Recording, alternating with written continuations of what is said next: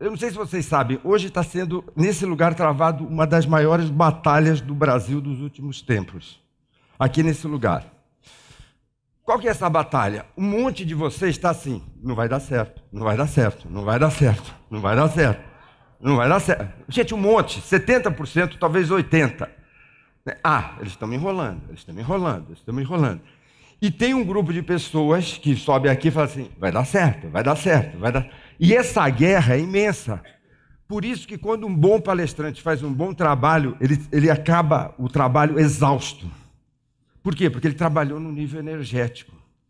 Quando eu conheço as pessoas, eu leio a energia dessas pessoas. A batalha é grande. A batalha energética é grande. E a gente precisa de gente com qualidade energética. Ok? Trabalho com atletas olímpicos. Qual a maior desgraça? O cara treina, treina, treina, chega no campeonato mundial, o cérebro dele fala assim: mas será que eu vou ganhar? Ferrou. Então, eu sempre falo, me fala as tuas dúvidas antes da gente chegar em Londres. Porque lá em Londres é complicado. Então, às vezes, o lutador de judô, ele acorda com olheira, você vê que ele não dormiu. E aí, cara, o que aconteceu? Eu falei assim, putz, estou com medo de quebrar meu braço. Putz, agora que você vai me falar? Eu vou precisar de muita disciplina. Alguns de vocês me perguntam assim, qual que é o segredo do sucesso? Qual o segredo de um palestrante? Quem me viu lá me preparando, viu que eu estava elétrico. Por quê? Eu estava pondo energia nesse negócio. Porque se eu entrar aqui bobinho, eu tenho cinco minutos para eu falar para vocês. Presta atenção em mim. Se eu entro, não dá. Então, como que a gente treina um atleta olímpico para chegar lá e performar? Tem um negócio que a gente chama momento. Como que eu treino momento de atleta? Eu vou treinar momento com vocês daqui a um minuto. Basicamente é o seguinte: eu posso estar com pneumonia, eu posso estar gripado, eu vou fazer a palestra, dane-se cansaço. Né? Por que, que você não consegue ter sucesso na sua vida? Porque você valoriza muito o cansaço, você valoriza a fome, você valoriza a dor. Eu tenho, eu tenho cinco filhos lá em casa. Um desses filhos chama André. André está jogando bola num centro de excelência norte-americano. Tem 23 jogadores de seleção nacional lá, no, no ano dele. Aí o André teve uma contratura muscular. E aí ele falou, pai, o que, que eu faço com essa contratura muscular? Eu falei, filho, você ficou uma semana sem jogar. Ele falou, pai, não dá. Os olheiros da universidade estão essa semana aqui. Eu, eu, você precisa me ajudar a jogar com contratura. Você entendeu?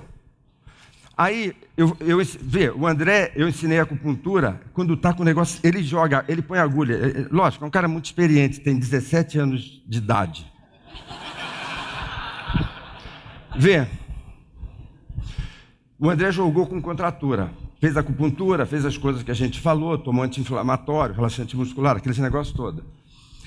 Na semana que ele jogou, duas universidades ofereceram bolsa total para o curso que ele quiser, alojamento, comida, ele não vai gastar um dólar. Aí quando ele me ligou, falou, pai.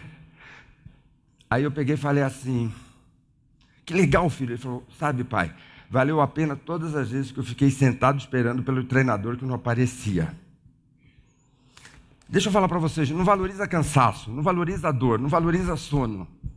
Quando começar a aparecer sono, você tem que falar: foda-se sono. Por que, que, por que, que gente aqui está fazendo um milhão, seis dígitos, sete dígitos, 28 dígitos, e a maioria de, e a maioria de vocês não está? A maioria de vocês não está, porque você valoriza sono. Você valoriza, ah, mas ele me falou desse jeito. Dane-se o jeito que ele falou com você. Ah, é que ele não é um cara simpático. Dane-se. Os melhores caras do mundo não são simpáticos. Não são. Não são. Se você fosse, né, por exemplo, os caras falam, é, o Steve Jobs é um gênio, mas ele era um cara irritado, mal-humorado sempre. Porra, você quer que o cara ainda seja boa praça? Minha mãe era empregada doméstica. A gente teve uma infância muito pobre lá em casa. Minha mãe era empregada doméstica, casou com meu pai. Meu pai ficou órfão com sete anos de idade. E minha mãe não foi um dia para a escola. Minha mãe não foi um dia para a escola. Por quê? Porque ela era empregada doméstica. Ela trabalha. O meu avô era colono de fazenda. Mas a minha mãe tinha umas frases muito legais. Acho que ela educou a gente com dez frases. Verdade. Por exemplo, uma das frases da minha mãe é: é fácil. Não é isso? Muita gente, os pais ensinam que é difícil. Minha mãe falava é fácil. Eu fui um péssimo aluno de colégio. Péssimo. Repeti o primeiro colegial, o terceiro colegial. Aí me deu vontade de fazer psicologia. Estou falando de uma história 45 anos atrás. Imagina, psicólogo. E meu pai queria que eu fizesse faculdade, minha mãe também queria. Aí eu falei, pai, vou fazer psicologia. Imagina ele falando, filho, essa é a profissão do futuro.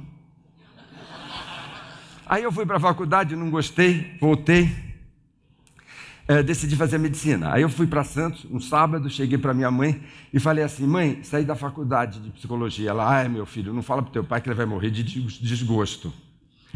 Aí eu falei assim: mas eu me inscrevi no cursinho para medicina. Ela falou: Ah, que ótimo, sempre quis ter um filho médico. Eu falei, mãe, mas eu estou com medo de não entrar no vestibular. O que, que ela falou? Filho, é fácil, estuda mais que os outros que você entra. Eu só fiz, olha que coisa, eu, eu obedeci minha mãe. Eu fiz um vestibular e entrei nesse vestibular. Eu sou médico. Eu fiz clássico e entrei e sou médico. Trabalha e estuda com os campeões. Os campeões vão te ensinar a ser campeão. Os medianos vão te ensinar a fazer gambiarra. E eu vou falar uma coisa desse mundo. Eu vou falar uma coisa desse mundo.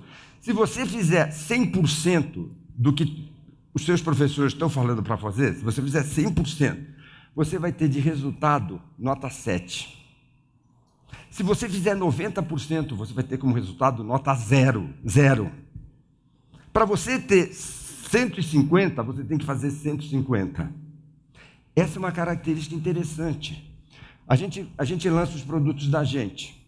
O que, que eu aprendi no mundo de hoje? Quem faz bem não dá certo. Quem faz bem não dá certo. Dá certo quem faz sensacional. Agora, deixa eu falar uma coisa para vocês. Os campeões não pegam, não pegam atalhos. A gente faz mais rápido, mas a gente não pega atalho. E eu vou falar uma coisa para vocês. Quando você tiver com um treinador maravilhoso, você quer ser o melhor nadador. Quando você tiver com um treinador que você escolher, obedece o cara. Deixa eu falar, tem duas coisas para você procurar na vida: uma elogio e outra orientação. Escolha sempre orientação. Não escolhe elogio. Quem precisa de elogio quando está subindo, vai, vai escorregar. Porque o elogio é a coisa mais fácil. A coisa mais complicada é falar a verdade. Mente de campeão. Você tem que ter uma mente de campeão. O que é a mente de campeão? Mente de campeão é, é que nem aquele o Robocop. O Robocop tem um negócio na cabeça, tá todo mundo dando tiro, pá, e ele. É isso que é mente de campeão. É, o, Aquela história, né? Assim, eu fiquei muito feliz com o André ter ganho bolsa de duas grandes universidades norte-americanas. Ele ganhou bolsa total, de Denver, de St. Louis e da Virginia Tech. O treinador falou: não, Roberto, não aceita. Espera porque Stanford e o CLA vão oferecer bolsa total para ele. Por que, que eu fiquei feliz? Porque essas bolsas aconteceram na semana seguinte que eu, que eu falei, André não joga com a contratura. E ele falou assim, Pai, os, os olheiros de universidade estão aí, eu quero a bolsa total, eu não quero depender de você. Lógico, ele é um cara muito experiente, 17 anos de vida, o cara já tem essas coisas. Deixa eu falar para vocês. Você, então, deixa eu falar, não valoriza sono, não valoriza cansaço, não valoriza dúvida. Eu aprendi que, sendo cirurgião, que a minha vida, a minha carreira depende de, de uma única coisa. Qual é a palavra? Qual a palavra? resultado. Gente, oito não é dez, tua meta é dez, não pode aceitar oito. A hora que você começa a ser, por exemplo, eu sou dono da editora Gente. Quando eu falo que o meu livro vai entrar dia 1 de setembro, ele tem que aceitar 1 de setembro. Ele tem que entrar. Por quê? Por duas razões. Tem uma pequena, para mostrar para a minha equipe que eu respeito o prazo. Segundo, para mostrar para mim que a minha palavra vale. O que, que vai definir? O que define os seus resultados são suas certezas absolutas. Tem gente que veio aqui, por isso que hoje tá, tem uma batalha energética esse final de semana. Tem gente que fala assim: Quer ver? Eu tenho certeza, esse negócio não vai resolver. Aí o que, que o sujeito faz? Ele chega atrasado, ele vai para o cafezinho. Pessoal do, do, dos lados, posso ser duro com vocês? Eu só vou ser duro se vocês falarem pode bem alto. Pessoal, não, não pessoal do lado, lá do, dos, dos, da, da, periferia. Posso ser duro com, posso ser duro com vocês? Um, dois, três, já. Érico, você pode estar tá bom ou não está tá fraco? Está fraco. Está fraco, está fraco. Então, gente, senão eu não vou falar. Gente, posso ser duro com vocês? Deixa eu falar uma coisa para vocês. No sufismo tem uma, uma energia que eles falam que é, se chama baraca. O que, que é a baraca? Baraca é a energia que você pega do mestre. Então no sufismo o cara fala assim: fica junto do mestre. É perigoso ficar junto do mestre, porque ele, ele vai cortar teu pescoço. Então, só, só vou deixar isso para vocês pensar. Por que, que vocês ficam longe dos mestres. Vê, a reunião é sete e meia. O cara chegou sete quarenta e cinco. Quantos minutos que ele chegou atrasado? 45 no mínimo. Gente, a reunião é importante. Então, vê, o cara tem uma reunião comigo. Puta, 30 minutos de reunião. E se ele é muito ruim, é 15. Sempre sou eu e alguém, e aí eu escuto 15 minutos, se é uma abobrinha, eu. Olha, continua aqui com a Kelly, continua com a Meg, continua com o Arthur. Aí o sujeito chega 15, 20, 30 minutos atrasado. Gente, ele tinha que chegar meia hora antes. Você tem que chegar meia hora antes. Os feras chegam meia hora antes. Se você perguntar para a moçada que está tendo. É, eles ficam lá, ah, mas eu vou perder meu tempo. Perca seu tempo. Você está perdendo seu tempo se você fica olhando o Facebook o tempo todo. Então, é, quais são as suas certezas absolutas? a certeza absoluta. Eu tenho certeza que o negócio vai dar certo. Eu tenho certeza que não sei o quê. Eu tenho certeza. Gente, é essa certeza que vai definir. E eu quero falar para vocês: cuidado com as certezas absolutas. Meu filho mais velho nasceu um menino lindo chamado Leandro. Com três meses de idade, a gente viu que o Leandro não estava evoluindo como as outras crianças. Levei para os professores da faculdade de medicina e eles descobriram que o Leandro tinha mais de 150 calcificações no cérebro. O nome disso é paralisia cerebral. O sujeito com uma calcificação no cérebro mata o pai, volta para dormir não lembra o que fez. Então, meus professores usaram a certeza científica. Roberto, o máximo que o Leandro vai viver, seis meses de idade. E eu vou falar para vocês, uma das coisas que eu mais tenho vergonha na vida foi de uma semana que eu acreditei mais no raio-x do Leandro do que no Leandro. E um dia eu falei: o Leandro vai viver. Eu pus essa certeza na cabeça. Eu era médico de Namps. Eu liguei para o Luiz Venturelli. O Luiz falou assim: Roberto, agora é hora de você ganhar dinheiro e acreditar que você não nasceu para viver no Inamps. Cheguei para os meus professores e falei: eu quero fazer o tratamento do Leandro como se ele fosse viver. Roberto, você é louco. Em vez de morrer com seis meses, vai morrer com sete. E você vai fazer dívida, você não tem dinheiro. Eu falei: me dá o nome dos melhores. E a gente começou. E eu falei assim: eu vou dar um curso de psicologia do relacionamento. Eu já estava estudando. Nessa época não tinha Xerox, não tinha impressora. O que, que tinha? Mimeógrafo. Aí, aí montei um, arrumei um consultóriozinho para dar o curso, mimeógrafo. Fui colocar cartaz no Bexiga. Bexiga, que era Vila Madalena. Em menos de um mês eu tinha 60 alunos. 60 alunos não dava para pagar toda a conta, então eu tive que ser terapeuta. Cada pessoa que pagava uma sessão de terapia comigo, pagava uma sessão de fisioterapia com o Leandro. E por isso que eu continuo doido. Eu sempre falo: quem paga uma terapia comigo me ajuda, ajuda meu filho a viver. Vai ter a melhor terapia do mundo. Vai ter a melhor terapia do mundo. Vê, a gente, a gente, a gente a gente começou, eu comecei a trabalhar dando um, super pique.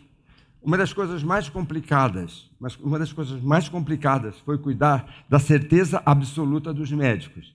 Por quê? Porque eles tinham certeza que o Leandro ia morrer e eu ia gastar minha energia, meu tempo. Né? Então, quando chegou em um ano, o que, que eles falaram? Cara, maior sorte que você deu. Chegou em um ano, mas não vai chegar em dois. Chegou em três, mas não vai chegar em quatro. Ali, naquele momento, eu entendi e foi aí que eu criei esse negócio. Mente de campeão. Quantas vezes vai dar errado, vai dar errado, vai dar errado, vai dar errado. Pum, e eu tinha que segurar. Líder, eu tive que liderar muito esses caras. A fisioterapeuta falava, Roberto, eu estou fazendo o que você está me pagando para fazer, mas se você perguntar se eu acredito, eu não acredito. Eu não tenho um caso que passou de um ano. Eu falei, pô, já está com três. Roberto, é ilusão sua. Eu tive que liderar esse, esse pessoal. Eu tive que vender meu curso. E eu tive que montar uma empresa. Se você, vou falar rapidinho. Por que, que eu inventei palestra, Rodrigo? Porque o Leandro internava em UTI e não tinha seguro saúde para doença pré-existência. Então, por exemplo, meu sogro que tem seguro saúde, a conta já está em 400 mil. 400 mil, porque você paga os médicos. Eu tinha, cada vez que o Leandro, o, o ano passado o Leandro internou, ele teve um problema na vista e o, e o médico operou. E o médico tinha uma suspeita. Quando terminou, eu tinha um seminário no dia seguinte. O que era uma cirurgia simples, ele falou: Não, você precisa, a gente precisa conversar. Ele falou: Eu acho que é câncer de olho. Eu acho que a gente tem que marcar terça-feira para tirar o olho do, do Leandro. Mente de campeão, o que, que eu falei? Agora. Peguei, comecei a ligar para os grandes médicos. Falei, porra, ele... aí, à meia-noite, o doutor Antônio Carlos Lopes chegou e falou: é impossível ele ter tumor, câncer no olho. Ele é seu filho? Falei, é, de minha cara. Ele falou, porque é o seguinte, você é moreno, isso é, câncer de olho é assim. E, e, quantos anos que ele tem? Eu não vou falar para vocês, porque é, é, o próximo slide. Então, falou, ele não tem. O que, que eu quero falar para vocês? A ciência, ela erra um cacetão de vezes. E você não pode deixar o médico decidir quanto tempo que você vai viver. Esse modelo eu criei lá para fazer dinheiro, para fazer o tratamento de, do Leandro. Por que, que eu virei palestrante? Por que, que eu criei essa zorra toda no Brasil? Porque putz, eu ganhava uma sessão por uma sessão. Quando o Leandro internava na UTI, gente, era o que seria hoje uns 200 paus, porque ficava com crise epilética, uma atrás da outra. Então, a minha meta era pagar a conta. Eu falei, putz, não posso continuar trabalhando um por um. Aí a gente inventou esse negócio de palestra e a gente começou a colocar uma bolada no bolso por dia. Né? A gente fazia quatro. Então, hoje, hoje o Leandro internou para fazer esse negócio lá no, no, hospital, foi 100 mil reais. Três dias, 100 mil reais. Né? Então,